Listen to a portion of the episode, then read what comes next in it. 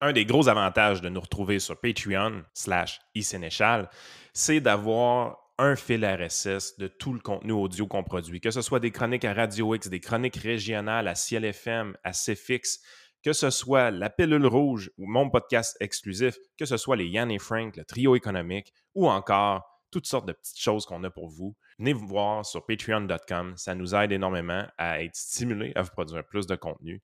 Merci de votre support. Bonne journée.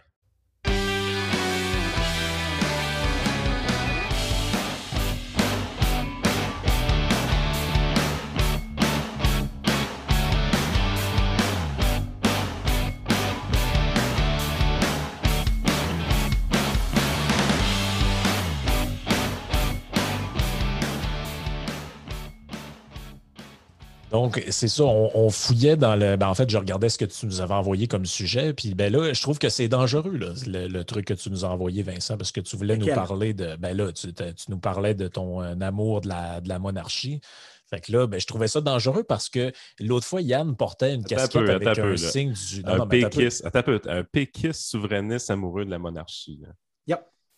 Ben, il n'y aurait, plus aucune crédibilité. Ça fait 10 épisodes, puis ce podcast-là, plus de crédibilité déjà. ouais. Mais ce que je voulais dire, c'est ce qui est dangereux là-dedans, c'est que l'autre fois, Yann portait une casquette de son équipe de baseball préférée avec une feuille d'érable dessus. Et ah puis, il y a quelqu'un qui l'a accusé de faire l'apologie du fédéralisme puis d'être un amoureux inconditionnel de Justin Trudeau dans les commentaires. Donc, euh, c'est un terrain glissant. Il y a des gens qui. Euh, le problème au baseball d'un terrain glissant, c'est que tu ne touches pas le base. bon, je, vais, aller chercher ma casquette. Il faut que je la remette. Continue, je vais aller chercher ma casquette. Je voulais juste dire que j'ai trouvé ma joke de père que j'ai improvisée excellente. c'est encore plus une joke de père vu qu'il y a juste toi qui l'as compris. Non, mais c'est ça, c'est ça la vertu. écoute, j'en ai, ai compté une l'autre jour. En fait, euh, la réaction a été absolument atroce. Euh, en classe euh, ou. Ben, non, en classe, non, non, non, non, non, juste celle sur, sur Facebook, sur l'inflation, j'étais vraiment fier. Parce que j'étais au téléphone avec un collègue, puis on parlait de politique monétaire. Puis j'ai dit, tu sais, la vertu de l'inflation, c'est que tu peux vivre dans un quartier avec des très hauts prix de maison sans avoir à déménager je trouvais ma joke tellement bonne comme économiste que j'étais vraiment content. J'étais deep down, j'étais comme Ah, ça, c'est le genre de joke qui me font, qui me font plaisir. Mais celle qui avait eu le plus d'effet, c'est il y a une couple d'années. J'avais ben, une couple d'années, peut-être une couple de mois maintenant. C'était ma joke sur Staline. Euh, j'avais dit ça en classe à mes étudiants parce que je disais, faut, tu sais, quand tu comptes les chiffres, il y a des problèmes avec les qu'on appelle les index numbers. Il mhm. faut toujours que tu fasses très attention. J'ai dit, je, so I don't trust the productivity numbers the Soviet productivity numbers for the 1920s to 70s, uh, largely because we know that uh, the economy was Stalin's. Étudiants, ça leur a pris comme un 15 secondes de comprendre la joke. Et j'étais vraiment fier. Là. Non, non, mais tu en as, écoute, ta culture générale disparaît. Euh, je suis encore, ça m'arrive des fois de trouver des étudiants qui ne savent pas c'est quoi l'Holocauste. OK. Donc, euh, Parce qu'ils ne connaissent, pas, connaissent pas le mot, tu veux dire? Ou, euh? ils, ont, une idée vague qu'il y a eu une extermination du peuple juif, mais ils ne savent pas c'est quoi le mot. Si je leur dis Shoah, ils ne savent pas c'est quoi. Euh, donc, la culture générale chez les étudiants d'un événement aussi extrême que l'Holocauste. Oui, tu es à l'université en plus, là, tu pas. Exactement. Je devrais avoir généralement ceux qui ont déjà fait l'exercice de triage.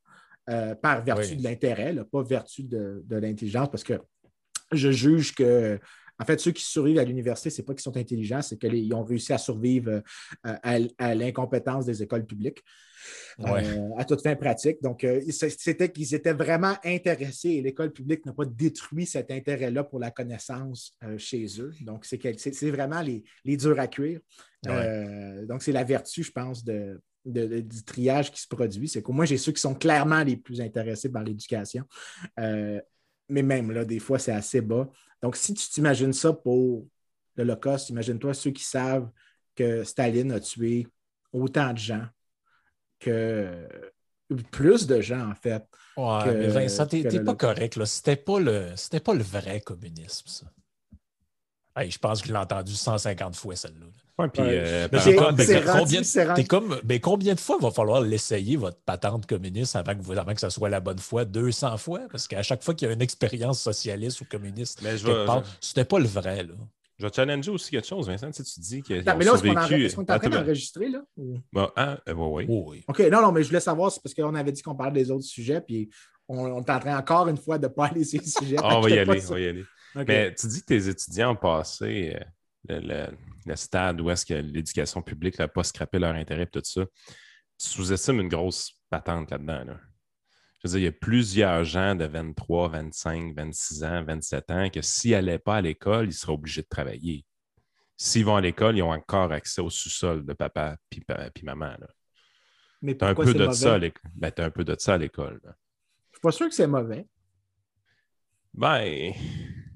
Moi, ce que je vois, c'est même quelque chose de très positif. Parce qu'avant, il fallait. Pense juste à pourquoi tu avais des enfants il y a peut-être juste 100 ans. Un enfant, c'était une police de retraite. Tu avais besoin que ton enfant aille travailler très tôt. C'était ton CHSLD. Exactement. Maintenant, de dire que tu es capable de t'occuper de ton enfant plus longtemps, soit pour qu'il prenne le temps de, de, découvrir ce qui est vraiment adéquat pour lui, c'est vraiment le signe d'une richesse exceptionnelle. C'est-à-dire que ah tu n'es plus obligé de dire à ton enfant deviens médecin. Le fait est que pense à juste toutes les histoires d'enfants ou de gens qui ont dit je suis devenu X parce que mon père m'a dit qu'il fallait que je le fasse ou que euh, ma famille était trop pauvre, donc il fallait que je commence à travailler très tôt. Alors qu'aujourd'hui, combien de parents disent non, non, continue d'essayer, continue. Euh, moi, je ne vois pas une mauvaise chose là-dedans, franchement. Je vois même une bonne chose qu'on est dans une société si riche qu'on a la capacité de prendre le temps de découvrir ce qu'on veut. non seulement ça, mais l'espérance de vie en âge avancé est tellement plus grande qu'elle était auparavant, que tu peux justement avoir une longue vie active, même si tu commences à travailler vraiment à temps plein à 28, 29, 30 ans. Euh, pense au nombre de gens qui font des doctorats, je veux dire. Moi qui en ai fait un, j'ai. Ouais, c'est pas l'exemple que j'avais vraiment en tête. C'était plus celui qui changeait. J'ai pas vécu chez mes parents, là, mais. Non, mais c'est plus celui qui, qui, est plus tanguy, qui est très gamer, qui, qui aime beaucoup changer de bac souvent, puis de justifier le tout par une recherche profonde de sa voix. Là. Même, t'es dû pour aller flipper des boulettes, vas-y donc, puis ça nous appelle. Non? T'es plus négatif que moi. Moi, vraiment, je vois un signe d'une société tellement riche que les gens peuvent prendre le temps de se découvrir. Ou même que le loisir est rendu si cheap. Non, non, mais pense-y, pense-y deux secondes. Prends le temps d'y penser. Combien le fait que tu peux jouer à ta console autant d'heures, non, moi je vais défendre ça de A à Z. Tu peux, tu peux passer ta vie, même si tu peux juger moralement que tu trouves ça, n'aimes pas ça toi comme personne de passer ta vie à jouer à ta console. Est-ce que tu penses que ça aurait été possible d'avoir autant d'oisivité ou de loisirs il y a à peine 50 ans? Absolument pas. Le fait est qu'aujourd'hui, le, non seulement c'est pas juste la quantité de loisirs que tu peux prendre, mais la diversité et la complexité de ces loisirs-là. Pense juste à comment juste les jeux Internet, tu peux jouer sur une Xbox, sont d'une richesse incroyable en termes d'interaction. On, a tous déjà pensé que le catalogue Netflix, on serait capable de passer au travers. Jamais. Il fut une époque que oui, mais non. Si j'étais un, peu cynique, ce qui n'est pas du tout mon genre par ailleurs, je pourrais dire que quand les, quand les civilisations, les sociétés commencent à être dans l'oisiveté, il se passe des trucs bizarres aussi. Au lieu d'avant, on faisait la guerre pour conquérir la grandeur de Rome. Maintenant, on est tout nu, on mange des raisins, puis euh, il se passe des trucs étranges. Bon, écoute, premièrement, l'affaire de la grandeur de Rome, c'est le mythe qui m'énerve probablement le plus beaucoup plus que ceux que la révolution industrielle, ce n'était pas une bonne chose ou qu'on n'a juste pas essayé la bonne forme de communisme. Euh, l'idée que Rome était comme une sorte d'apogée. L'Empire romain, en fait, l'apogée n'était absolument pas là. L'apogée, c'était les cités-États de la Grèce antique, où est-ce que tu avais tellement un morcellement politique que tu avais la compétition entre les États, tu avais des contraintes sur les États, et la première grande efflorescence du bien-être humain, c'est en Grèce antique. Et ça se termine quand les Romains conquièrent la Grèce, mhm. détruisent cette grande expérience politique dans laquelle tu as la première croissance où on s'éloigne de la pauvreté absolue. La Grèce antique, c'était la société qui avait le plus haut taux d'urbanisation, les plus hauts niveaux de développement économique de l'histoire de l'humanité à ce moment-là et pour un millénaire qui a suivi. L'Empire romain, ce qu'il a fait, c'est qu'il a pris la richesse que le, monde politique grec avait réussi à générer, l'a absorbé, a réussi à rester au même niveau par la suite, mais parce qu'il a éliminé ces mécanismes de contraintes qui existaient par la compétition politique, l'a rendu plus fragile. Donc, quand tu as eu des chocs climatiques au euh, troisième, 4e siècle, l'Empire a commencé à se contracter et donc tu as eu la fin de ce qui aurait pu être la première. En fait, on parle de la révolution industrielle comme la grande échappée de la pauvreté. Avec les orgies n'ont rien à voir là-dedans, ce que je comprends bien. Non, moi je pense que ce qui est important, c'est que l'Empire romain n'a jamais été un idéal. Moi, j'aime ça. Il tombe dans le panneau à tout et coup. Là. Il commence à m'expliquer Ben non, les orgies, c'était pas. C'est pas ça le point! c'est pas ça le point, Baptiste! Le point, c'est que la Rome n'a jamais été un âge d'or. Mais absolument jamais. Il y a un excellent livre de Walter Scheidel, qui est un historien justement de Rome, Escape from Rome. C'est sorti il y a quelques années, un vraiment beau livre. Euh, qui souligne justement ça. On devrait, si je dit Escape from Rome, tu devrais vraiment t'échapper de l'idée que l'Empire romain, c'était une bonne chose. L'Empire romain est l'une des pires créations de l'histoire de l'humanité. Euh, la République romaine était bien intéressante, mais l'Empire romain, c'est le début d'un long déclin et de retarder l'échappée de l'espèce humaine de la pauvreté absolue par un millénaire. C'est ça l'Empire romain. Donc, l'âge d'or. Ah ouais, autant que ça, ah la, conclusion, c'est qu'on a pris quasiment mille ans de retard à, cause de cette époque. Oui, oui, puis non seulement ça, mais ça, revient à ce qu'on appelle l'ordre libéral, l'ordre libéral démocratique un peu. Ce qui conserve nos libertés, c'est pas si oui ou non on peut faire des niaiseries avec notre liberté, c'est est-ce qu'il existe des manières de corriger les abus, de redécouvrir de l'information euh, par la concurrence politique, par le fractionnement du pouvoir. Mhm. La Grèce antique était capable de générer ça. L'Empire romain, avec l'unification, a eu l'effet pervers d'éliminer euh, les mécanismes de correction donc, les mécanismes de ce que je pourrais appeler un ordre libéral, même si c'est loin d'être libéral dans le sens qu'on connaît aujourd'hui, euh, c'était le plus proche qu'on avait dans ce, dans ce moment d'histoire. L'Empire romain est l'antithèse de ça. Euh, en fait, ceux qui sont, pour notre gang à nous, parce qu'il y en a qui sont ça, tout le monde sait dans les libertariens québécois ou les libéraux québécois qui était Frédéric Bastia. Tout le monde connaît une quote ou deux de lui. Il est tellement important chez les francophones, d'ailleurs, cet homme-là. Euh, mais lui, ce qui n'est pas connu, c'est que quand il était député en France au 19e siècle, lui, il disait on doit arrêter d'enseigner l'Empire romain aux Français de cette manière-là. Il faut souligner que les empires sont mauvais. Les empires appauvrissent les peuples. Ce qui rend la richesse des peuples, c'est la liberté économique.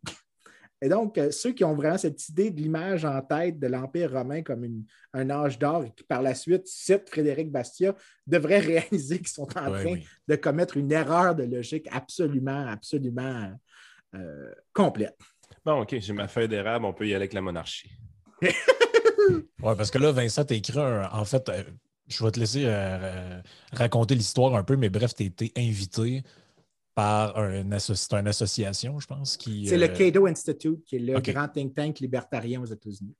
OK. Puis là, eux, ils t'ont invité puis ils disaient euh, ben, c'est quoi, ils t'ont passé comme une commande avant. Euh, ils, voulaient que tu viennes parler quelque chose en particulier, c'est ça? Non, en fait, ce qu'ils ont, c'est qu'ils ont un journal de débat.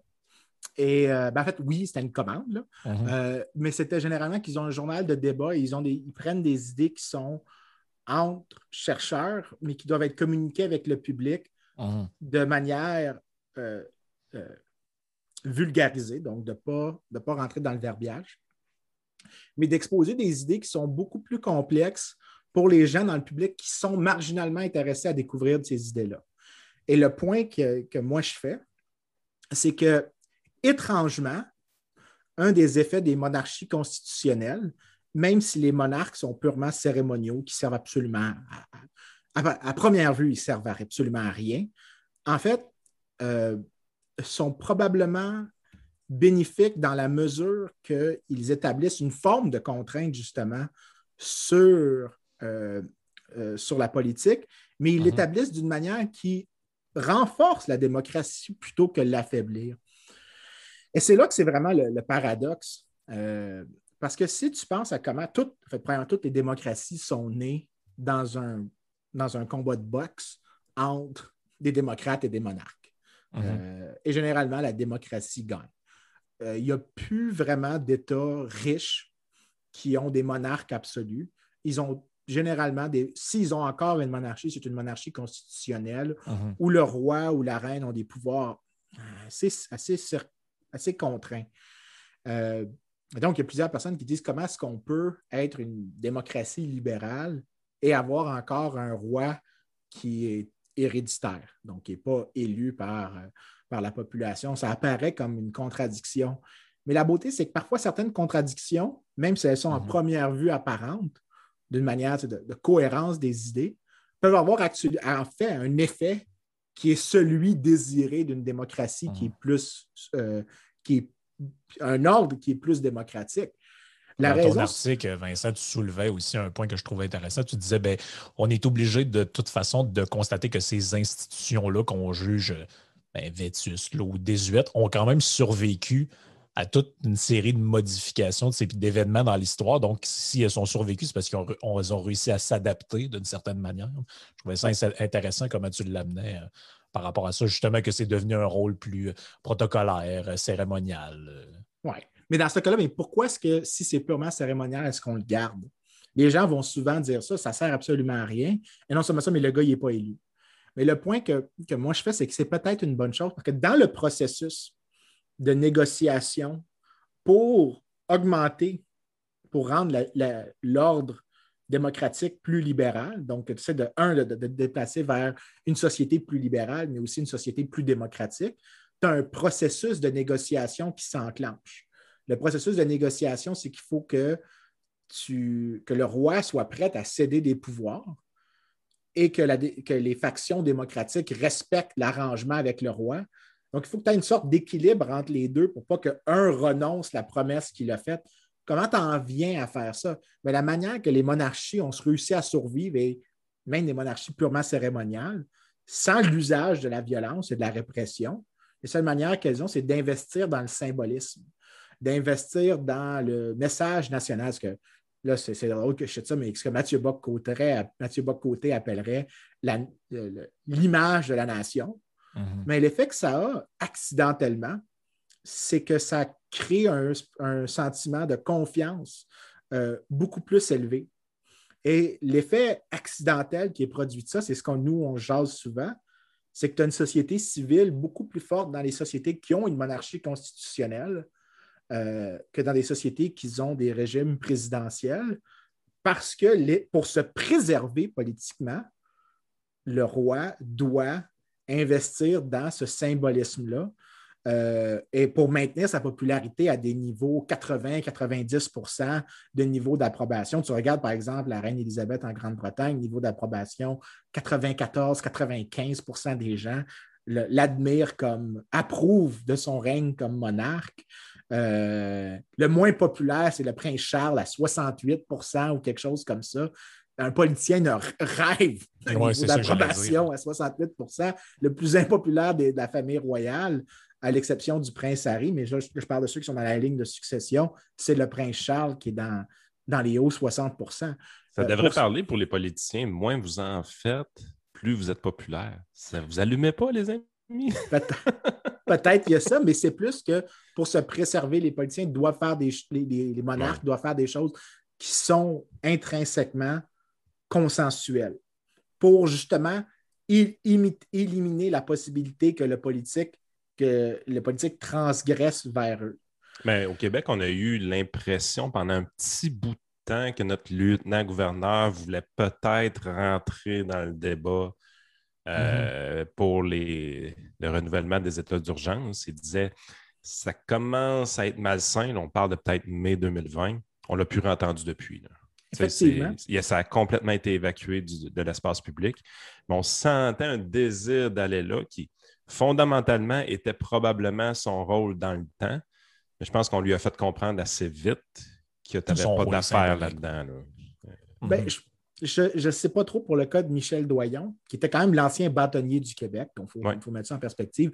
Quelqu'un qui a une certaine prépondérance pour pouvoir parler de droits et libertés quand tu es quelqu'un qui est juriste, mais qui a été aussi le, je ne sais pas si j'appellerais ça le juriste en chef, là, ce ne serait pas la bonne manière de le définir, mais quelqu'un qui est prominent dans la, dans la prééminence, j'oublie tout le temps, je fais du coq à l'anglais. Proéminent. Proéminent. Là, tu vois l'anglais et le français qui se mélangent dans ma tête. Dans la communauté légale, cet homme-là avait quand même, a quand même mhm. influencé le débat. Euh, euh, même son petit coup de semonce doit avoir eu un effet causal sur les actions du gouvernement à un certain degré. Je suis sûr qu'il y a eu un petit effet quelque part. La vertu, en fait, de, de l'effet des monarchies, c'est que ça maintient, ça crée une mini-contrainte sur le, le, pouvoir législatif et le pouvoir exécutif. Ce qui fait d'une démocratie une démocratie libérale, ce sont les contraintes. Ce sont les règles du jeu qui façonnent l'environnement du choix politique du politicien. Aux États-Unis, même si tu n'as pas de monarque, tu as la Constitution, tu as les États, tu as la Cour suprême, tu as l'exécutif, tu as le législatif, tu as les deux chambres, tu as le, pouvoir réglementaire du président, tu as le deuxième, excuse-moi, tu as un des alinéas du euh, troisième ou cinquième amendement, j'oublie tout le temps. Il y a un alinéa sur le, pouvoir exécutif du président en termes d'administration des lois qui sont votées par le Congrès. Euh, tu multiplies ces, contraintes-là. Les contraintes qui ont émergé aux États-Unis sont celles qui permettaient à la société américaine, elle, mhm. d'avoir son propre ordre libéral démocratique. Celui de la Grande-Bretagne, du Canada, de l'Australie, de la Nouvelle-Zélande a des caractéristiques différentes mais ce les deux sont des, ordres libéraux démocratiques. La question, c'est que par exercice historique, par un, contexte qui était spécifique à chacune de ces entités politiques-là, tu as eu un processus de négociation qui a mené à ce qu'on appellerait une société libérale démocratique, mais ce n'est pas la même chose pour chacun.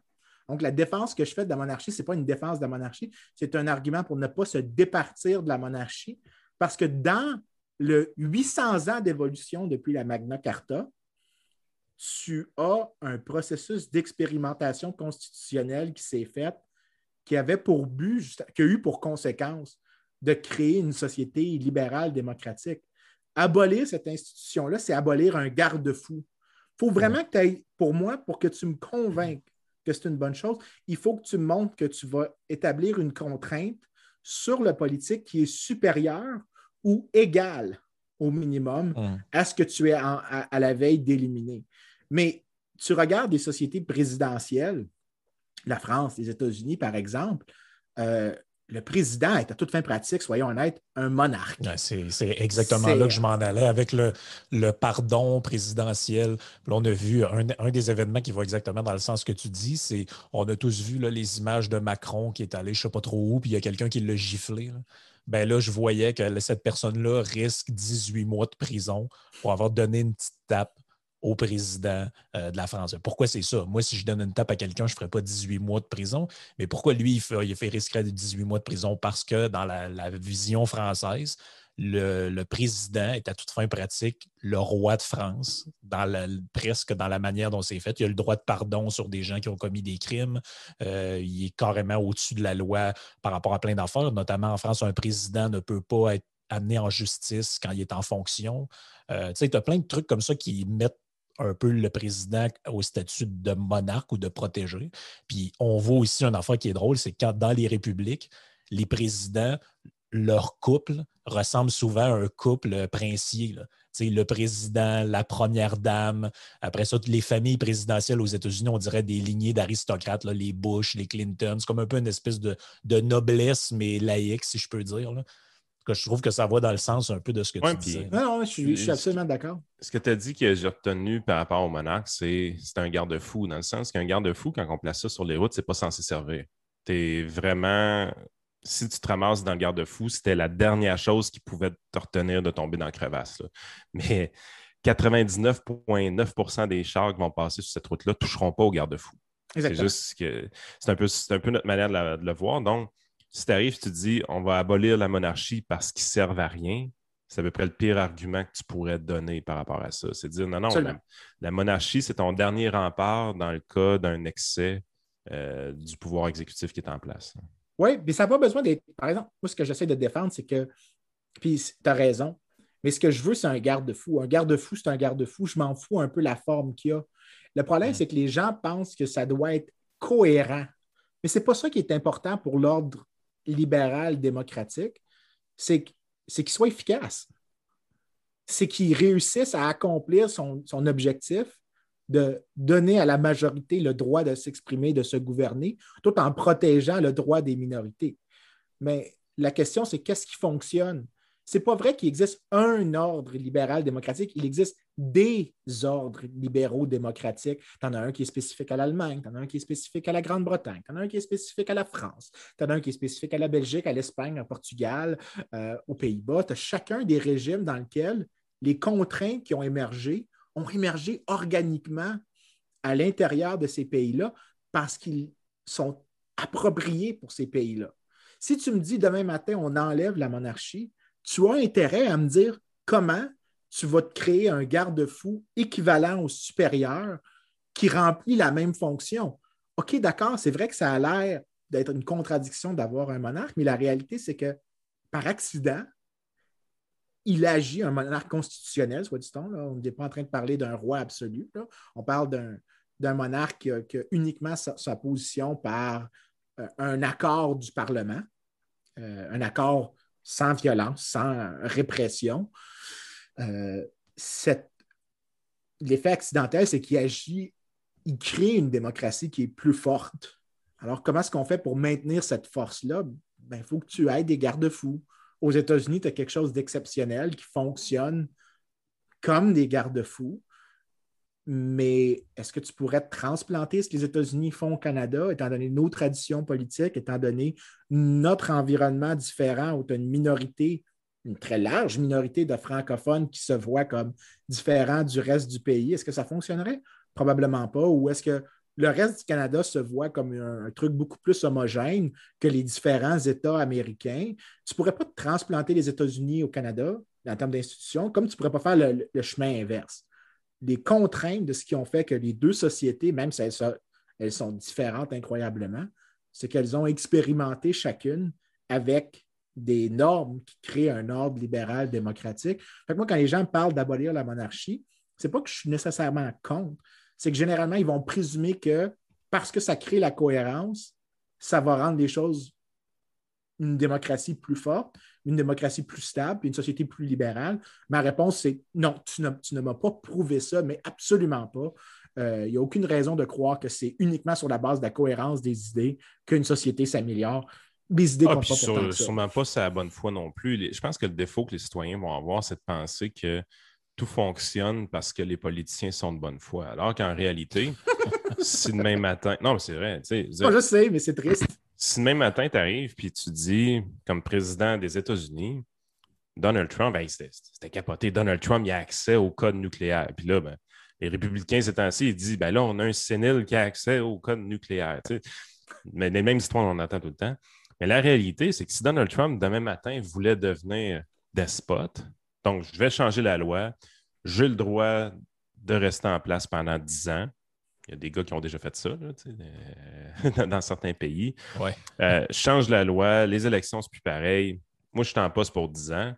Ça ne marchera pas. Ça ne marchera pas. Pourquoi? Ben, contestation euh, devant la Cour suprême, contestation de la Chambre exécutive, exécutive, législative, peu importe.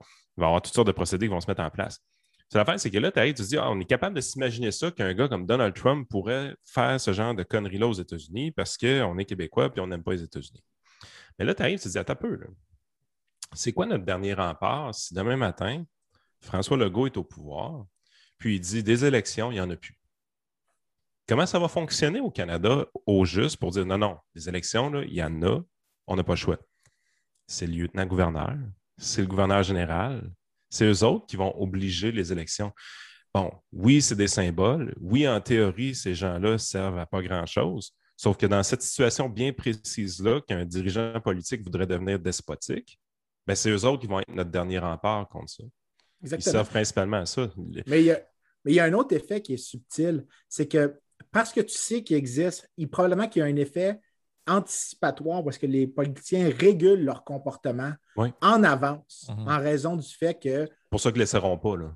Ben, il y a un exemple classique, c'est la, bataille en 1926, ce qu'on appelle l'affaire King Bing, qui était le premier ministre King et Lord Viscount, euh, j'oublie le prénom Bing, où est-ce qu'il a demandé qu'on dissoude la Chambre.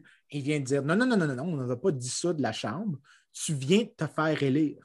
C'est ta job. Je vais demander au, premier, au chef des conservateurs de former un gouvernement. Il y a une chicane constitutionnelle qui émerge et euh, c'est le sujet de l'élection.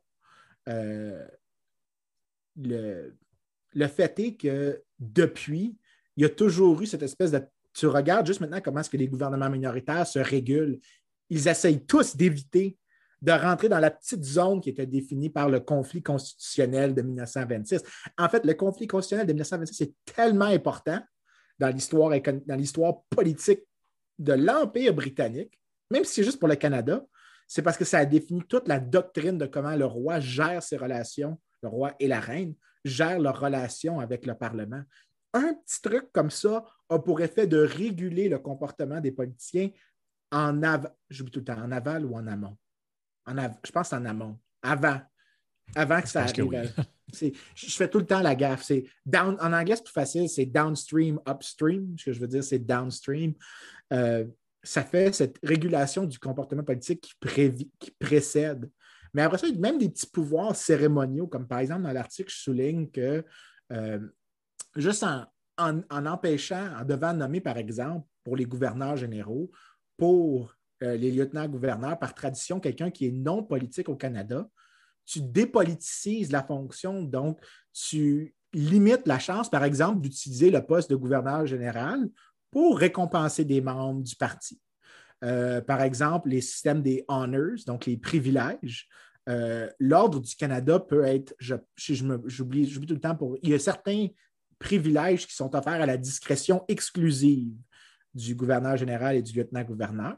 Ces, ces, honneurs exclusifs, les partis politiques, s'ils avaient contrôle de ces honneurs, pourraient s'en servir pour récompenser des membres du parti, pour euh, cimenter une coalition électorale. Plus qu'on voit avec le Sénat au fédéral, présentement. Exactement.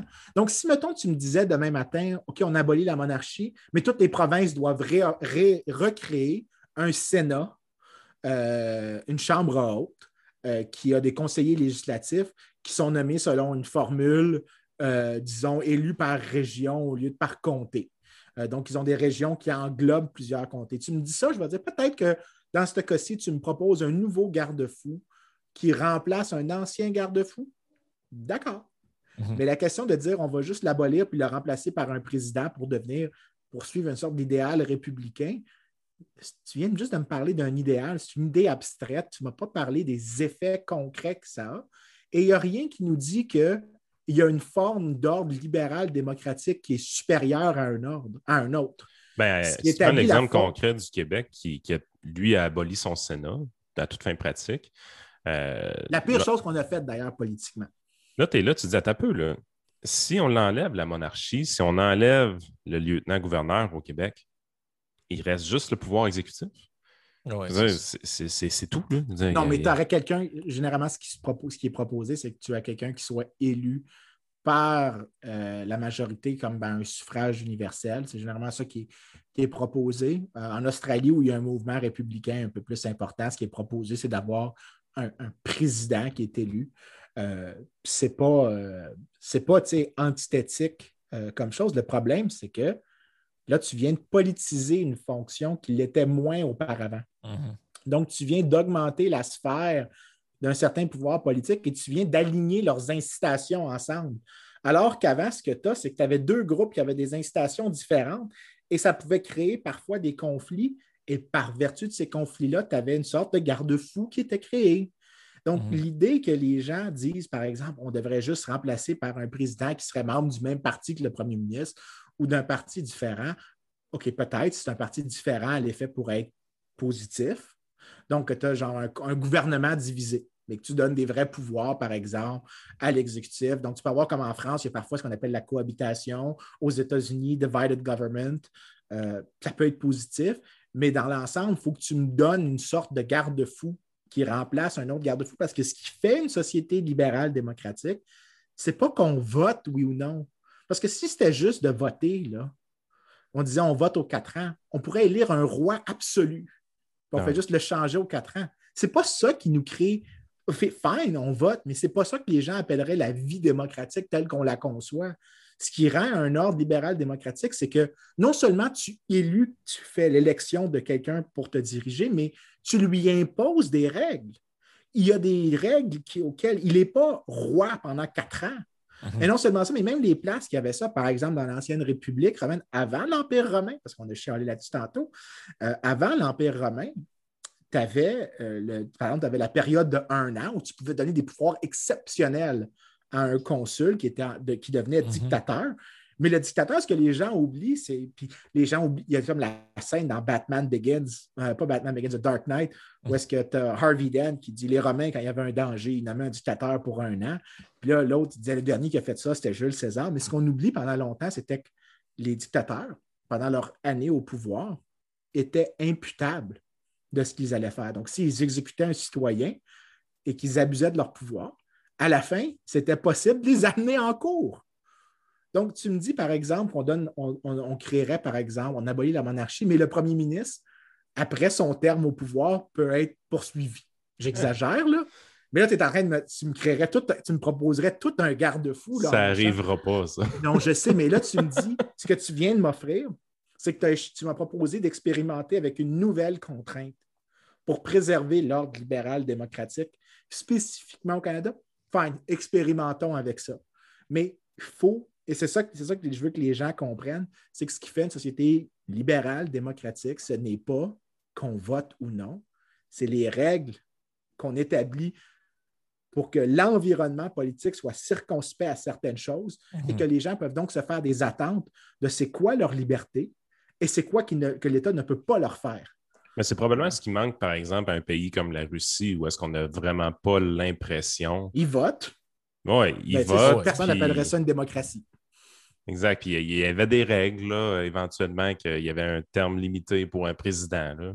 Il n'avait. Ouais. Mais la réalité, c'est qu'en Russie, il n'y a jamais eu de démocratie de l'histoire. C'est peut-être ça aussi l'histoire.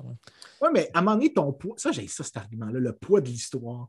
Parce que c'est pas comme si la Grande-Bretagne avait un passé excessivement démocratique. Euh, non, la Grande-Bretagne a été longtemps une société absolument atroce. Pourtant, c'est elle qui a fait la transition. La France, qui était. Non, je suis d'accord avec toi, Vincent. Ce que je veux dire, c'est que. un poids inexorable. Mon argument, ce n'est pas le poids de l'histoire. Mon argument, c'est que par rapport à 75 ans de dictature communiste, ça peut t'apparaître si tu vis là-bas. si tu vis là-bas, ça peut t'apparaître comme un, upgrade. C'est ça que je veux dire. On le voit en ce moment. les gens ils retrouvent un, semblant de vie normale, c'est très semblant de vie normale. Ouh, c'est le fun, on est déconfiné, le parti est pogné. Ouais, ouais, non. Pense à comment tu vivais il y a deux ans. C'est pas comme ça. Mais je pense qu'en Russie, c'est un, peu, un peu ça qui arrive. pour eux, j'imagine que si tu es russe puis que tu as connu la période avec, euh, avec euh, ben, peut-être pas Staline, parce que là, ça commence à remonter. Là. Mais si tu as connu la fin de Gorbatchev, puis euh, Khrouchtchev et toute cette période-là, tu dois penser que tu es quand même libre. Là, là, je suis plus d'accord avec toi. C'est vrai qu'à un moment donné, c'est pas vrai que l'histoire est si effaçable que ça. Mais c'est là que ça te montre aussi peut-être une des choses que les gens ne comprennent pas de c'est quoi la démocratie. tu as un processus d'expérimentation qui n'est pas juste en, en termes des règles légales, mais aussi parfois de trucs qui accompagnent des compléments qui sont de facto au lieu de digérer. Donc, juste par exemple, le fait que, disons, tu as, une vie religieuse bien organisée, donc il y a un contre-pouvoir effectif sous la forme de l'Église. Euh, là, les gens, il y a des gens qui vont sûrement capoter quand je dis ça, mais ils vont penser à l'image du Québec, comme quoi, regarde, l'Église avait tellement de pouvoir, c'était effectivement un contre-pouvoir, mais Vincent, penses-tu vraiment que c'était bien? Non, je ne pense pas que c'était bien au Québec, mais par exemple, en Allemagne, le fait que l'Église catholique était le principal rempart pendant longtemps à la montée du nazisme, là, je pense que c'était bien. Donc, là, ce que tu es en train de me dire, c'est que ce que je suis en train de dire, c'est que c'est pas vrai que c'est tout le temps la même chose dans un pays à l'autre qui établit ce qui rend une société libérale démocratique. C'est l'espèce de d'écosystème de contraintes formelles et mhm. informelles qui façonnent le comportement des politiciens. Si, par exemple, tu décides de dire quelque chose d'autrement offensant religieusement dans une société religieuse, ben, tu viens de limiter à toute fin pratique, de poser une incitation aux politiciens d'éviter de transgresser ce périmètre-là tel que défini. Mhm. Dans d'autres sociétés, ça peut être le fait, par exemple, que euh, les gens peuvent migrer très facilement et donc, si tu décides d'abuser d'eux autres, euh, ils vont se déplacer vers un autre ordre de gouvernement, ils vont déménager dans un autre pays, ils ont plus d'options. Ça crée une contrainte. Ce qui fait une société libérale démocratique, ce n'est pas juste de voter, parce que voter, c'est une contrainte qu'on impose sur les politiciens. Tu peux perdre ta job, mais c'est clairement pas suffisant. Il y a beaucoup d'autres choses. Et c'est pas vrai. C'est pour ça que quand les gens disaient, par exemple, tu vas voir que les, euh, quand les gens parlaient pendant la guerre en Irak, les États-Unis vont intervenir, ils vont implanter la démocratie là-bas.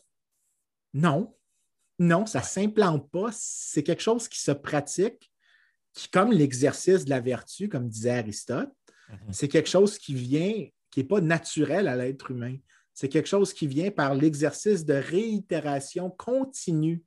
Donc, que tu en viens à maîtriser l'art de la vertu, mais aussi l'art de vivre en société libérale, démocratique, de gérer le conflit sans qu'il devienne violent, euh, que tu en viens euh, à, accepter certains résultats qui te sont désavantageux parce que tu avais une préattente sur, lorsque tu t'engageais dans le processus, que ça ne pouvait pas être pire que X.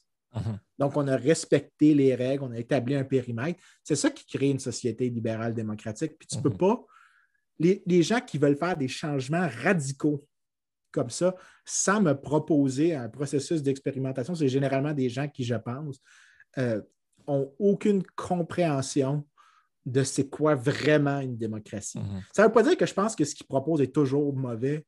Ce que je dis, c'est que tu ne peux pas proposer des réformes.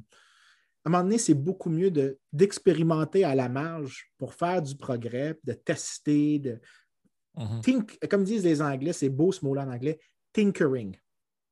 C'est-à-dire que mhm. tu, tu, rafistoles, tu pitonnes, tu gogosses, tu joues avec les bébelles, tu mhm. patentes, tu joues des, fais des patentes à gosse, tu ne fais pas des trucs qui sont radicaux ou est-ce que tu jettes tout d'une shot. Ceux qui proposent ça, c'est généralement des gens qui, je pense, sont bien intentionnés, mais ne comprennent pas la fragilité euh, de la société libérale démocratique. Mhm. ben, moi, je trouve que ton exemple de, de, la religion catholique, par exemple, qui était un, contre-pouvoir durant l'Allemagne nazie, un, autre exemple qui, que je trouve super intéressant, qui va dans le sens de ce que tu dit, c'est le fait que bien avant que les Américains débarquent au débarquement de Normandie et qu'on libère l'Europe de, de l'influence nazie et de tout ce qui est arrivé par la suite, une des choses qui a mis fin à la dictature fasciste en Italie, c'est le roi d'Italie.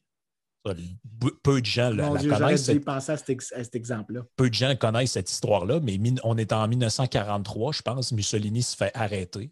On l'amène en prison et c'est la fin. En fait, il va se faire libérer par les Allemands, puis il va essayer de fonder une patente qui s'appelle la République de Salo, je pense qu'il était dans le, sud ou le nord de l'Italie, je ne me souviens plus exactement. Sur le lac, sur le lac de, à Milan, juste, en fait, c'est juste à côté. Tu as le lac à Milan qui donne accès, je pense, à, à la Suisse. C'était donc le siège du gouvernement était sur le bord de ce lac-là. Donc, il était dans une partie qui était militarisée par les Allemands. Ils ont essayé de fonder une espèce de république bidon. Finalement, ben, il a fini les pieds en l'air avec sa maîtresse euh, Clara Petacci, les deux pendus euh, comme un jambon qu'on fait sécher euh, au soleil. Mais finalement, qu'est-ce qui a mis fin à ça? Ben, qu'est-ce qui a mis fin à la dictature fasciste en Italie? Ben, c'est le roi puis là, je ne pas tous les détails de l'histoire, mais c'est le roi qui, finalement, la monarchie qui ont aboli par ailleurs, par après, ce que je trouve, ce qui finalement est un peu, montre un peu qu'on ne retient pas trop de leçons de l'histoire, parce que ce roi-là, qui s'appelait, je pense, Victor Emmanuel, a fait vraiment un contre-pouvoir. Le troisième. Le troisième. A fait vraiment un contre-pouvoir efficace parce qu'ils ont, à, ont, à un moment donné, ils, ont décidé que c'était assez, mais si lui n'existe pas, comme il y a en Allemagne, il n'y avait pas de monarque, ben, euh, Mussolini continue jusqu'en 1945 son cercle. Ben écoute, deux, choses. Il euh, ne faut pas oublier que euh, le roi avait, lui, par contre, donné à Mussolini les clés du pouvoir. Donc, ce n'est pas comme si le garde-fou était. En fait, ça me permet peut-être d'illustrer le point. Ce n'est pas que le garde-fou est parfait. C'est qu'il faut que tu me donnes toujours un garde-fou. Il faut toujours que tu t'assures qu'il y en ait qui puisse potentiellement fonctionner. Le roi était un garde-fou absolument médiocre en Italie en 1922 lorsque Mussolini a marché sur Rome mhm. et il a concédé ses pouvoirs. Mais par exemple, il y, a un, excellent livre sur la relation entre Mussolini et Hitler et sur comment les deux interagissaient ensemble. Donc, c'est un livre d'histoire diplomatique. J'oublie le titre, mais une chose que je me souvenais dans cette histoire-là, c'est à quel point Hitler n'arrêtait pas de, reprocher à Mussolini qu'il n'avait jamais enlevé au roi son dernier pouvoir, alors que lui, Hitler, avait réussi à enlever, à, bon, pas qu'Hindenburg soit mort, mm-hmm. à, se donner non seulement le titre de chancelier, qui était à toute fin pratique le chef du gouvernement, mais aussi de se donner le rôle de chef d'État en, mm-hmm. su à la suite du, à la mort du, très populaire général, ben, en fait, pas général, maréchal. Mm-hmm. Euh, euh, en Italie, le roi n'a euh, Hitler lui reprochait de ne pas avoir enlevé le pouvoir au roi et éventuellement, le garde-fou s'est remis à fonctionner quand c'était avantageux pour lui de fonctionner. Mhm. Ce qu'on voudrait, c'était que le, que le garde-fou fonctionne toujours. Hein. La question, c'est quel est le meilleur garde-fou? Clairement, ce roi-là, d'ailleurs, il y a une raison pourquoi il n'a pas survécu politiquement, c'est que ce n'était pas un bon garde-fou. La question, c'est est-ce que tu peux me donner un meilleur garde-fou si on en vient à l'abolir? Pour ça, par exemple, que si, mettons, on en venait à faire, disons, un référendum sur se départir de la monarchie, je ne veux pas que ça soit oui ou non. Je voudrais que tu dises oui ou non, telle option, disons. Mm-hmm. Première étape, on vote si oui ou non s'en débarrasse. Deuxième étape, on vote sur le, mécanisme qui est le substitut. À un moment donné, les, des choses comme ça. les sociétés deviennent trop confortables dans le sens que si ça fait beaucoup d'années que tu n'as pas eu d'histoire du genre, tu viens qu'à penser que ces garde-fous-là ne sont mhm. pas importants. C'est comme. je pense que le Canada est, clairement dans cette position-là, euh, dans le sens que euh, c'est un pays tranquille, le Canada, quand tu regardes du point de vue historique, qu'est-ce qui s'est passé comme conflit, tout ça à l'interne. Ben, en fait, je vais, même, je vais même être radical parce que même si je m'en vais aux États-Unis bientôt, euh, le Canada est une société qui est économiquement plus libre que les États-Unis. Euh, souvent dans les rankings, en fait, depuis une décennie à peu près, le Canada a toujours un score supérieur de liberté économique aux États-Unis. Mais aussi, le Canada est beaucoup plus stable. En fait, si tu enlèves, par exemple, la taille de l'État, donc les dépenses publiques, le Canada a moins de réglementation en général, euh, de business regulation, des droits de propriété beaucoup plus sécurisés, euh, un commerce international plus ouvert et une politique monétaire plus stable. Donc, le Canada, étrangement, est une société sur plusieurs dimensions qui est plus libérale que les États-Unis. Ce qui me fait dire que si, mettons, demain, tu devais enlever les contraintes, parce que si les contraintes fonctionnent dans le sens que non seulement ce n'est pas juste par conflit que ça fonctionne, que ça, il y a un clash, l'autre arrête, mais que parce que tu sais que cette barrière est là, tu régules ton comportement en avance, tu vas oublier que c'est ça qui a régulé le comportement. Parce que tu, ce que tu vois, c'est le comportement que tu observes, celui de se comporter de manière libérale, démocratique, mais que tu oublies que c'est le garde-fou qui fait en sorte que le gars reste dans sa voie qui est celle de l'ordre libéral démocratique. Tu enlèves le garde-fou, il va vouloir aller il va dire ben, j'ai plus besoin de me réguler mon comportement. J'ai plus besoin de faire X ou Y. Maintenant que j'ai plus de barrière, Hmm. Screw it, let's have some fun. Vous avez enfin trouvé un bon dirigeant. Pourquoi vous voulez le changer? Ah oui, écoute, ah je suis modeste, je donne à ma province. tu sais, écoute, euh, faut quand même pas oublier, je veux dire, il y a une défense à faire du rôle de Duplessis, par exemple, dans l'histoire. Mais Duplessis, euh, son conflit avec le fédéral, qui était constant, c'est étrangement ce qui a protégé le Québec, mais c'est aussi ce qui a protégé le Québec de Duplessis. Parce qu'en même temps que le fédéral voulait intervenir, ben, tu avais cette espèce de tension est-ce que le fédéral informait de certaines pressions populaires? Fait que tu as eu, comme par exemple, la commission Tremblay, tu as eu des choses où est-ce que Duplessis essayait justement de faire des réformes qui étaient informées par le fait que le fédéral essayait d'intervenir. Mais lui, en résistant le fédéral, a évité les intrusions du fédéral mais simultanément, les tentatives d'intrusion du fédéral ont forcé Duplessis à être un petit peu plus contenu qu'il l'aurait été ou qu'il l'a été, par exemple, dans son premier mandat, 36-39, que les gens oublient. Mais il y a deux Duplessis dans l'histoire du Québec. Duplessis, c'est un trip de pouvoir absolument débile. Après 46 ans de règne libéraux, je suis mhm. maintenant premier ministre. Et à Duplessis, 44-59, c'est deux premiers ministres complètement différents. Ce que tu vois dans un, c'est l'effet des contraintes que Duplessis a internalisé après son accès au pouvoir, après qu'il ait vu comment ce qui fonctionnait.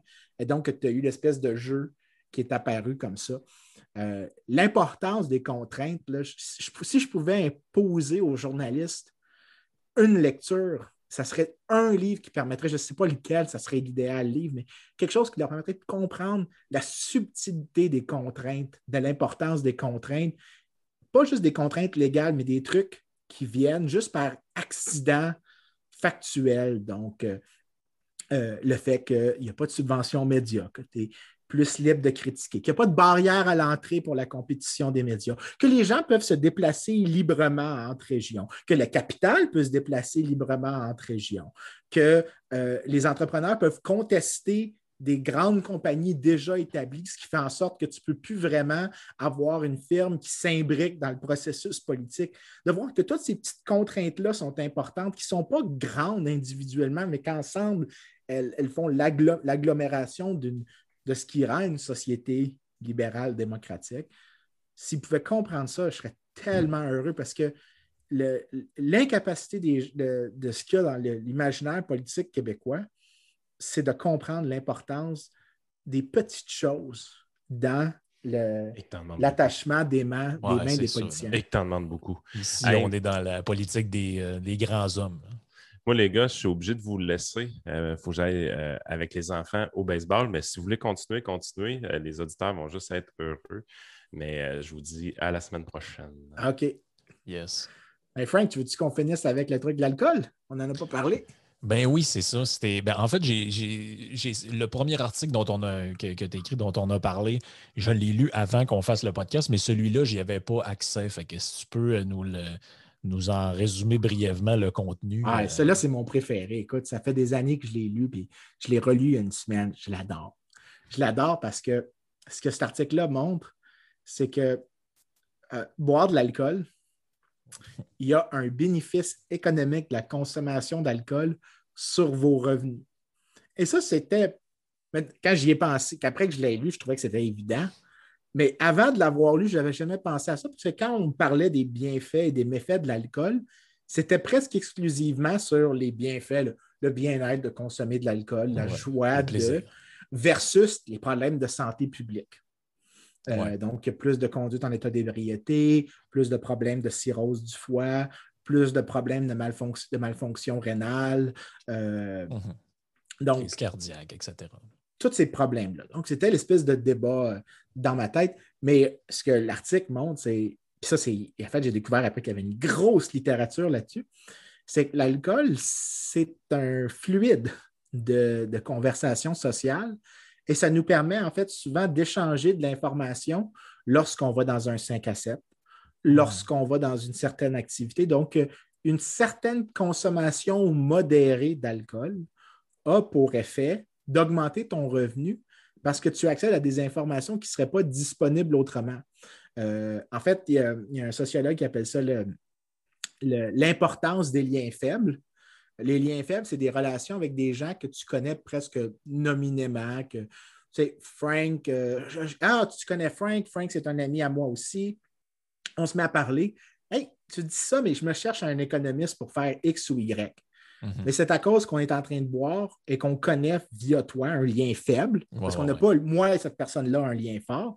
On a un lien faible via toi. Nous deux, on a un lien fort avec toi. Mais un avec l'autre, on n'a pas un lien très fort, on a un lien faible. Ça crée du réseautage, autrement dit. Exactement, mais l'alcool, dans ce cas-là, ce que ça fait, c'est que ça convertit un lien faible en un lien fort.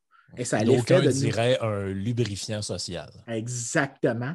Et l'effet que euh, les deux auteurs que je te parle dans l'article du Journal of Labor Research, c'est qu'ils montrent que si tu prends la consommation d'alcool par mois, donc en nombre de consommation, et que tu regardes l'effet sur les revenus, la consommation excessive n'est pas bonne, mais ne pas boire est aussi mauvais que de boire excessivement.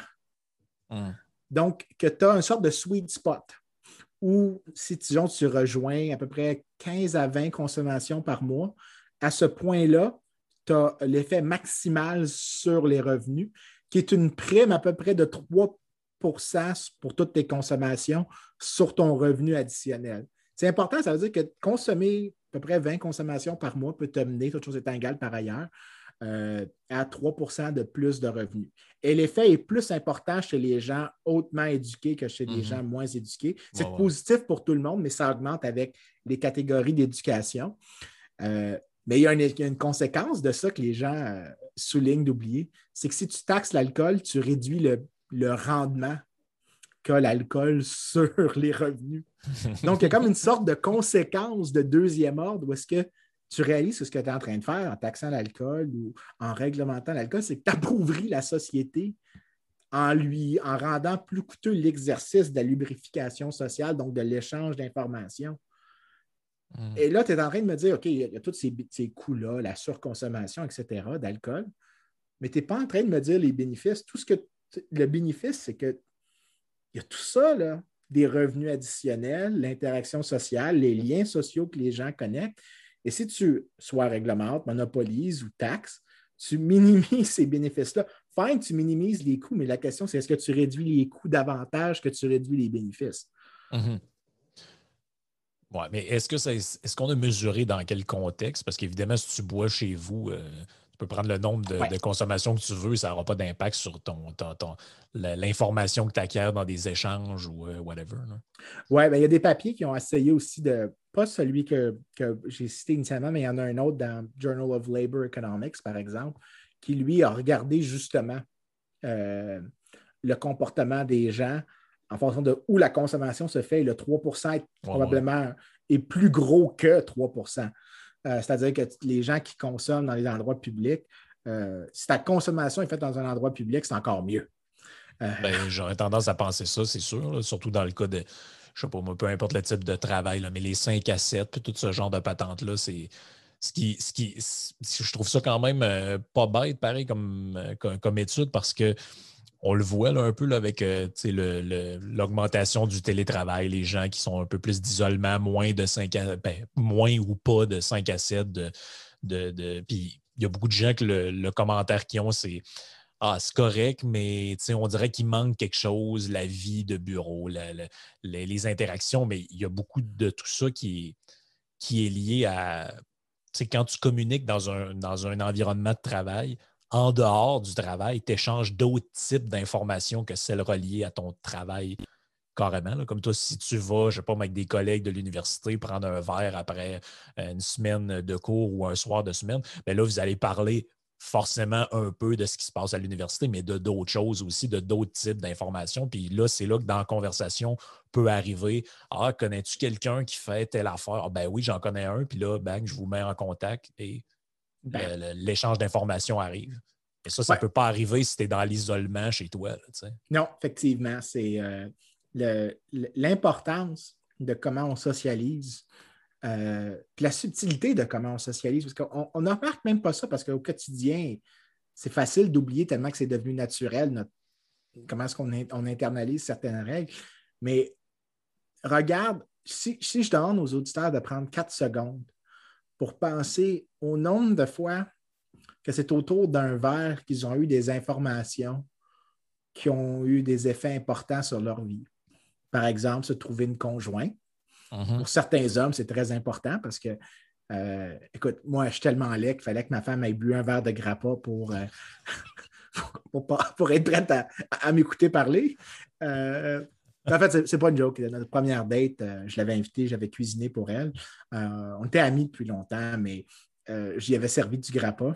Et elle a dit c'était la première fois que je goûtais ça, c'était super bon. Mais c'était, en fait, j'ai eu l'effet d'émerveillement. C'est pas parce que j'étais laid, en fait, je, suis laid. Ne pas que ma femme, je l'ai souviens, c'est parce que j'ai montré quelque chose de nouveau. Ça nous a permis de socialiser. Ça nous a permis de parler de ma culture d'héritage. Je suis parti en joke parce que je voulais que les gens entendent mon sens de l'humour, de, de, taux de déprécation, ou est-ce que je ris de moi-même tout le temps. Mais l'effet, la raison, c'était que c'était je lui montre, pour moi, c'était important parce que je suis fier de, ma famille. Euh, je suis fier, en fait, en fait, je leur ai donné le disclaimer que quand on parle d'alcool, je viens d'une famille de, distilleurs. Euh, on est tous des distilleurs à, mon exception personnelle parce que moi, j'ai décidé que ça ne me tentait pas de faire de la, business de famille, mais mon père est un distilleur. En fait, il était un sommelier initialement, devenu distilleur et brasseur aussi. Euh, donc, j'ai une certaine j'ai un intérêt dans le monde de l'alcool, malheureusement, mais pas malheureusement. Mais l'idée, c'est que pour moi, c'est important, c'est un, élément de ma culture, puis c'était une manière de socialiser. Mais combien de personnes ici ont pris un petit verre pour avoir le courage de parler à une personne mm-hmm. ou euh, de rencontrer quelqu'un ou juste de prendre le temps d'apprécier une conversation, la conversation amenée à un, à une discussion de carrière ou à signer un contrat avec un client ou d'accepter d'être le client de quelqu'un et que le service a été de bonne qualité.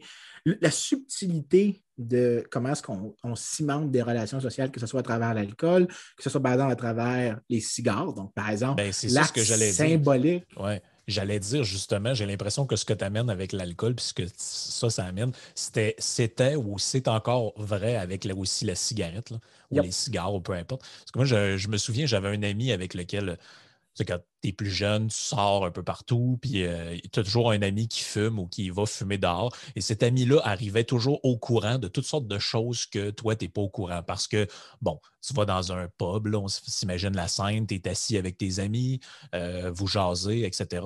Et puis là, lui qui fume sort dehors seul, parce que c'est le seul du groupe qui fume. Et dehors, qu'est-ce qu'il fait? Il demande du feu à la personne qui est à côté, échange une cigarette, échange des affaires. Finalement, toi, tu viens d'où? Ah, et by the way, après, nous, on continue la soirée à telle place. Donc, qu'est-ce qui se passe? Le groupe part, va à l'autre place, rencontre des gens, se passe X, Y chose. Puis même, moi, j'avais vu très vite dans ma vie que la des gens fumaient parce qu'il y avait un incitatif à le faire, pour reprendre les termes que tu utilises. Par exemple, dans des milieux tu remarqueras que dans des milieux où on travaille très fort physiquement, les gens, en général, fument davantage. Et la raison, moi, je l'ai remarqué quand j'étais plus jeune, je travaillais dans des, emplois bon, étudiants, des restaurants, des, tu montes des salles, des trucs assez difficiles. Tu, tu regardes, tu te dis, on dirait que tout le monde fume. Bien, parce que quand tu fumes, c'est bien vu d'aller prendre une pause pour fumer et tu peux augmenter ton temps de repos quand tu fumes. Alors que si tu ne fumes pas, tu ne peux pas aller toujours les gens, ils sauront pourquoi il, est, pourquoi il est dehors en ce moment? Ben, lui, il est dehors, il fume une cigarette. Tu comprends? Puis en plus, quand tu vas prendre une pause, tu fumes une cigarette, ben là, tu échanges des potins avec les autres sur le milieu du travail. Un tel te raconte des informations sur ce que le boss lui a dit, des trucs que tu ne te diras pas pendant que tu es dans le feu de l'action. Ou que, tu es dans ton cubicule. Ou que tu es dans ton cubicule. Ben, c'est ça, mais j'aime vraiment ça comment tu as, amené l'exemple parce que c'est un peu pour comme dire que l'alcool, la drogue, les mm-hmm. cigarettes, peu importe c'est quoi, ça peut être des instruments de socialisation que les gens ont euh, et qu'on oublie un peu la vertu que ça a en, société de pouvoir justement se servir de quelque chose.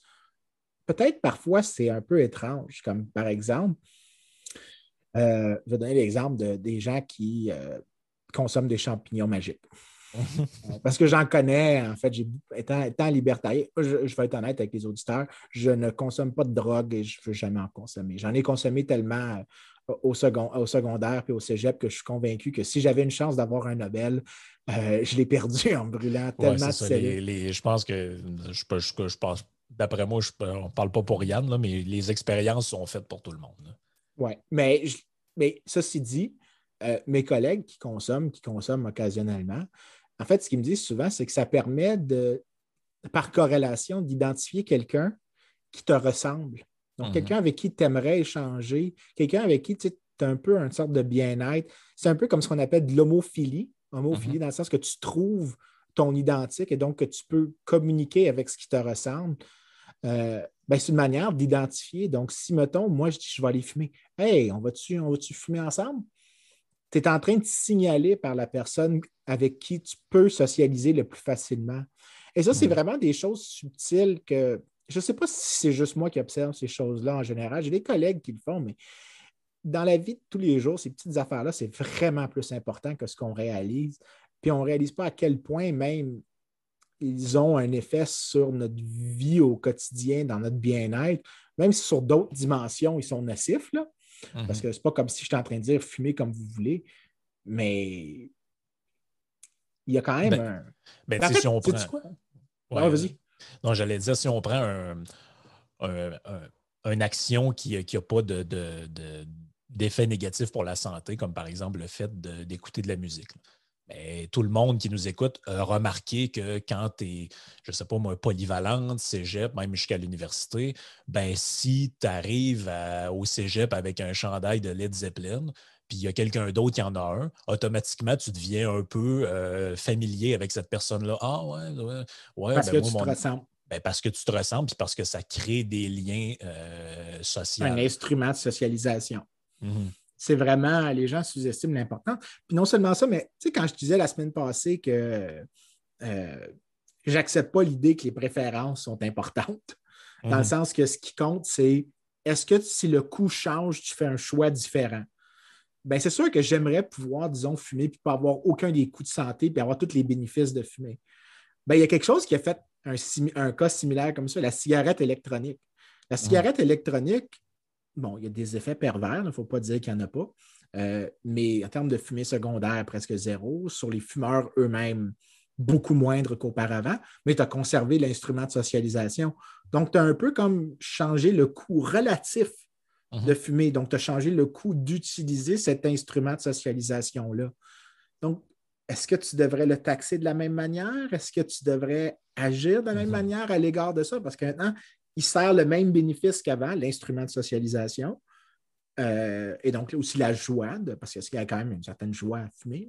Je, ne fume pas, soit dit en passant. on comprend les gens qui le font, c'est pourquoi ils le font. Mais c'est ça. Mais il y a un plaisir. Mais là, en plus, tu as l'instrument de socialisation avec moins de coûts. Est-ce que c'est, tu devrais réagir de la même manière? C'est pour ça que je ne comprends jamais les gens qui sont impliqués dans le processus politique et qui parlent avec tellement de certitude mhm. sur l'effet de X ou Y puis jamais il y a l'espèce d'idée que il est possible que tu aies deux liens qui sont simultanément vrais, mais qu'il y en a un qui est peut-être plus important, ou même qu'il y en a un qui a un effet indirect, dans ce qu'on appelle en, économétrie un effet de mitigateur. C'est qu'il y en a un qui coupe au travers d'un autre, puis lui, directement, il n'y a pas d'effet. Tu regardes, disons, en X, mettons l'acte de fumer puis le revenu, il n'y a probablement pas d'effet parce que tu, captures une partie peut-être de, d'autres effets négatifs. Mais quand tu tiens compte, disons, tu fais ce qu'on appelle en deux ordres, tu regardes fumer vers socialisation, socialisation vers revenu. Là, tu as un effet indirect qui se produit. Euh, mais là, est-ce que tu sais comment tu réagis à ça, comment tu interagis à ça, est-ce que tu réglementes de la même manière? C'est pour ça que j'ai vraiment C'est pour ça que j'ai, vraiment, quand je dis que je suis toujours hostile à l'égard du politique, c'est que je vois le monde dans toute sa complexité, sa richesse, parce que sa complexité, c'est une forme de richesse. Puis je ne peux pas m'imaginer que je suis capable de substituer à cette complexité-là hmm. quelque chose de supérieur par mon désir personnel propre, puis dire moi, je suis roi et je sais mieux. Je ne suis pas capable d'imaginer cette action-là, puis je ne suis pas capable de comprendre les gens qui se disent qu'ils sont capables de faire ça. Regarde comment est-ce qu'on a passé de. Je suis sûr que tout le monde qui nous écoute, là, on parlait tout moi de cigarettes, on parlait d'alcool. Je peux la plupart des gens, ce qu'ils se sont imaginés, c'est le, pire scénario, donc les méfaits de santé, puis les bienfaits de santé peut-être au minimum. Puis ils n'ont pas imaginé tous les effets de deuxième ordre qu'on a mentionnés, l'instrument de socialisation, les revenus additionnels, la facilité qu'on a de créer des liens avec d'autres personnes. Est-ce que tu dois interagir? Est-ce que si tu y penses maintenant, est-ce que tu as la même est-ce que, les gens qui nous écoutent maintenant ont la même position maintenant qu'il y a 20 minutes quand on a commencé à parler de ça, une fois qu'ils ont considéré juste une des facettes des effets potentiels qu'on mentionne? Est-ce mhm. que, est que juste ce petit effet-là les a rendus plus modestes? Si la réponse c'est oui, c'est que vous comprenez à quel point la société peut être beaucoup plus complexe qu'on est, puis vous avez la bonne réaction dans le sens que vous dites Oh shit, peut-être que ce n'est pas ma job d'essayer de remplacer cet, univers-là. Oui.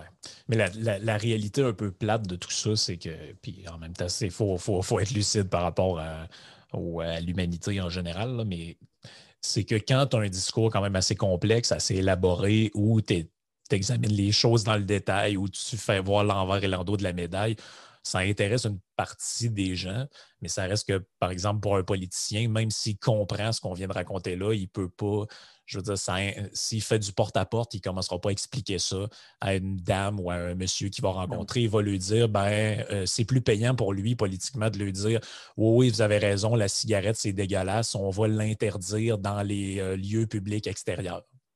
C'est pour, pour euh, euh, que, son, que, sa décision soit basée sur quelque chose ou pas. Il sait que s'il tombe sur un électorat de gens qui détestent la cigarette, ben pour lui, ça va être payant parce qu'il vient de alors qu'il y a peut-être même sur le plan de la santé, il n'y a aucun gain à faire là-dessus parce que, je ne sais pas, tu es dehors, puis ça a plus ou moins d'incidence, la fumée secondaire à cause du vent. Peu, peu importe, même si scientifiquement, il n'y a rien à faire là-dessus, pour lui, c'est plus payant. Puis d'avoir un discours plus nuancé sur c'est important quand même parce que ça crée du lien social, parce que X, Y, Z, même chose que pour l'alcool. En réalité, on, l'a vu, là. moi je trouve qu'un des trucs qui était très euh, parlant là-dessus, c'est la déclaration qu'a faite Denis Coderre. Il y a quelques, tu l'as sûrement vu, là, il, y a, eu une histoire de débordement dans un parc. Bref, on, se passe les détails. Et puis là, ben, Régis Labombe à Québec dit Ouais, ouais, pas d'alcool dans un parc après 8 heures. On demande la question, à, on pose la question à Denis Coderre parce qu'il veut se représenter à la mairie de Montréal. Et il répond Ouais, moi, je vois pas pourquoi des gens pourraient boire après 8 heures. Euh, à un moment il faut que tu protèges les gens contre eux-mêmes premièrement, je n'ai pas envie qu'il me protège contre moi-même. Tu ne l'as pas entendu, ça quoi? Non, non. premièrement, lui, tellement veut avec le personnage. Ben, c'est ça. premièrement, lui, il veut nous protéger contre nous-mêmes. Ça, je trouve ça. En politique, Il est en politique depuis qu'il a 19 ans, cet homme-là. Je ne peux pas imaginer qu'il peut, peut voir le monde autrement qu'à travers le jeu à somme nulle qui est la politique. Ce gars-là, il n'a aucune compréhension de, de, l'univers, de, de c'est quoi une interaction non politique. Oui, mais tu sais, lui, il a pensé que ça allait être probablement politiquement payant de saisir la balle au bon. Ah, Régis le fait. Les gens aiment bien Régis en général. Moi, je vais, je vais essayer d'être comme lui, puis je vais dire que moi aussi, il n'a peut-être même pas pensé à ça. Il en réalité, il n'est peut-être même pas ni pour ni contre. Non. il a saisi la balle au bon. Puis il a pas, puis pour une fois, c'est rare que je dise ça, mais pour une fois, j'ai trouvé que la réponse que Valérie Plante a faite était quand même assez intelligente. Elle a dit qu'il était complètement euh, déconnecté de la réalité parce que quand tu vis à Montréal, la plupart des gens vivent euh, en appartement ou euh, en tout cas, ils n'ont pas de cours privés extérieurs. Donc, c'est comme si tu venais à condamner ces gens-là de ne pas pouvoir faire la même chose que les autres parce que eux, l'extérieur, ça se trouve être un parc. Quand tu viens en appartement, tu ne peux pas être chez vous dans ta cour puis prendre un verre, fumer un cigare ou faire ce que tu veux. Tu es obligé d'aller au parc, tu n'en as pas de cour. Elle a comme dit, ben, c'est parce que pour les gens qui n'ont pas de cour et qui vivent en appartement, et pourquoi eux n'ont pas le droit de vivre, puis les autres ont le droit de vivre parce qu'ils possèdent une maison avec une cour privée. À Outremont. c'est ça. Euh, OK. Mais écoute, euh, je ne sais pas quoi rajouter euh, à, à notre, à notre Denis Coderre national. Euh, parce que vraiment, ce gars-là, pour moi, c'est. Il n'y a rien qui représente davantage le, politique que ce gars-là. Ah oui, c'est ça. Il, a toujours été dans, dans cet univers-là. Je peux pas. chaque fois que je l'écoute parler, même à la différence de Valérie Plante, qui, je pense, elle a vraiment des idées qu'elle tient férocement. Je pense que ce pas des bonnes idées, mais je lui, je lui donne une authenticité mhm. que je ne peux pas croire à Denis Coderre. Je pense que Denis Coderre est juste foncièrement une personne qui voit si moi, je n'ai pas ça, lui, il va l'avoir. Oh Alors que ça, c'est la mentalité du politique. Puis ça te montre que des quotes, comme il a dit, c'est exactement ça. C'est que, ben là, écoute, j'ai probablement des votes à gagner, j'ai probablement ça à faire. Puis si moi, je ne les prends pas, ces votes-là, c'est Valérie Plante qui les a. Puis euh, Valérie Plante, je suis prête à croire que sur ce point-là, c'est ce que tu me dis, c'est vraiment ce qu'elle a. Ma, ma propensité à croire que c'est ce qu'elle croit vraiment est plus grande que ce que Denis Coderre croit vraiment. Ça ne veut pas dire que je ne pense pas qu'elle a fait un calcul électoral.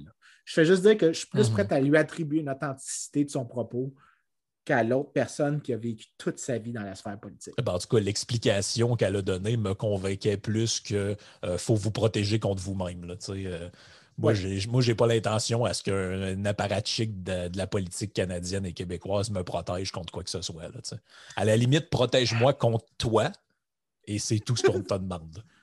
Ah, oh boy. Sérieusement, je suis tellement content de ne pas être à Montréal à la prochaine élection. Là. Je. Ouais. Quels deux choix atroces. Ouais, atroces. Puis le pire, c'est que même si, comme tu dis, moi, j'ai aucune affinité avec Valérie Plante, mais quand je regarde Denis Coderre, je me dis, c'est dans ma tête, quand je pense à. Quand j'entends politicien, dans ma tête, c'est lui que je vois. Ah ouais? Tu sais, ah, c'est. au, sens, au sens négatif du oui, terme. Oui, oui, oui, j'avais compris que c'était ta connotation, c'était ça. Moi, je te dirais que l'image qui me vient en tête, là, c'est parfois Jean Charest, parfois une sorte de. Parce que là, c'est, toi, c'est un visage, mais mhm. sinon, c'est un.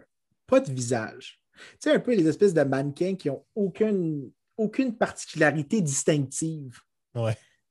générique. Ça, c'est la deuxième image qui me vient en tête. Euh, Jean Charest, parce qu'il était tellement. Il, a quand même eu un, il était quand même assez dominant politiquement au mhm. Québec. Puis une, survivabilité incroyable. Vous avez oh, survécu à l'hécatombe conservatrice de 93. Je veux dire, oh, s'il y a quelqu'un qui est résistant politiquement, c'est Jean Charest. Je veux dire, il est encore très aimé chez. J'ai des amis qui sont membres du Parti libéral, puis mm-hmm. encore, malgré tout le déferlement de, de scandales sur lui, qui ont encore une admiration sans borne pour lui. Ben, c'est sûr que euh, quand tu regardes ce qu'ils ont en ce moment, tu te dis que Jean Charest, finalement, c'est un génie. Oui, mais ça prédate. Mon ces commentaires qui m'ont été donnés prédatent euh, l'arrivée de Dominique Anglade, qui est probablement la, figure la, moins inspirante que le Parti libéral pouvait avoir. Euh, honnêtement, je, l'écoute puis je suis là. Ah, arrête! Arrête! T'essayes d'être. Je ne sais pas si elle essaye d'être générique ou c'est ou si c'est qu'elle n'est pas capable d'avoir de, l'oxygène politique à cause de, l'espace que mène François Legault. Donc, je suis capable de voir qu'est-ce qu'elle est vraiment. Mais ça, ça sera peut-être ouais, sera peut-être une discussion pour un autre podcast. Puis on, devrait se terminer ça là. On, on, va terminer ça, mais moi, je pense, puis on peut peut-être embarquer là-dessus dans un la semaine prochaine ou dans un autre podcast. Mais moi, j'ai mon idée depuis longtemps, c'est que le, le Parti libéral fonctionne a toujours fonctionné, ou en tout cas depuis les 40, 40 50 dernières années, fonctionnait comme l'antidote au PQ. Et comme le PQ est en voie de disparition, en fait, c'est un parti qui n'a pas d'identité, qui ne sait pas où se positionner. Ils sont comme, ils veulent être à gauche, mais ils ne le savent pas trop. Euh, ils sont en même temps historiquement le parti des anglophones, mais ils essayent de jouer de temps en temps sur la corde euh, nationaliste. En fait, ils n'ont pas de positionnement idéologique, ils ne savent pas ce qu'ils sont également. Puis comme il n'y a plus de menace de référendum ou de séparation, on ne sait pas pourquoi qu'on pourrait voter pour le Parti libéral. On ne sait même pas c'est quoi leur idée. On ne sait rien, en fait. ça, je veux juste dire que j'ai cette tentation à refuser le terme libéral au Parti libéral. Oui, oui, euh, oui. Je l'appelle le PSDLQ, le Parti soi-disant libéral du Québec, euh, parce qu'il n'y a rien de libéral à part le nom. C'est en fait comme, les comme, les Américains disaient pour les républicains, rhinos, Republicans, name only. Euh, ben, c'est ça, libéraux en nom seulement. Oui, exactement. Ah, on, poursuivra ça dans un, autre épisode. Yep. Ciao. Cheers.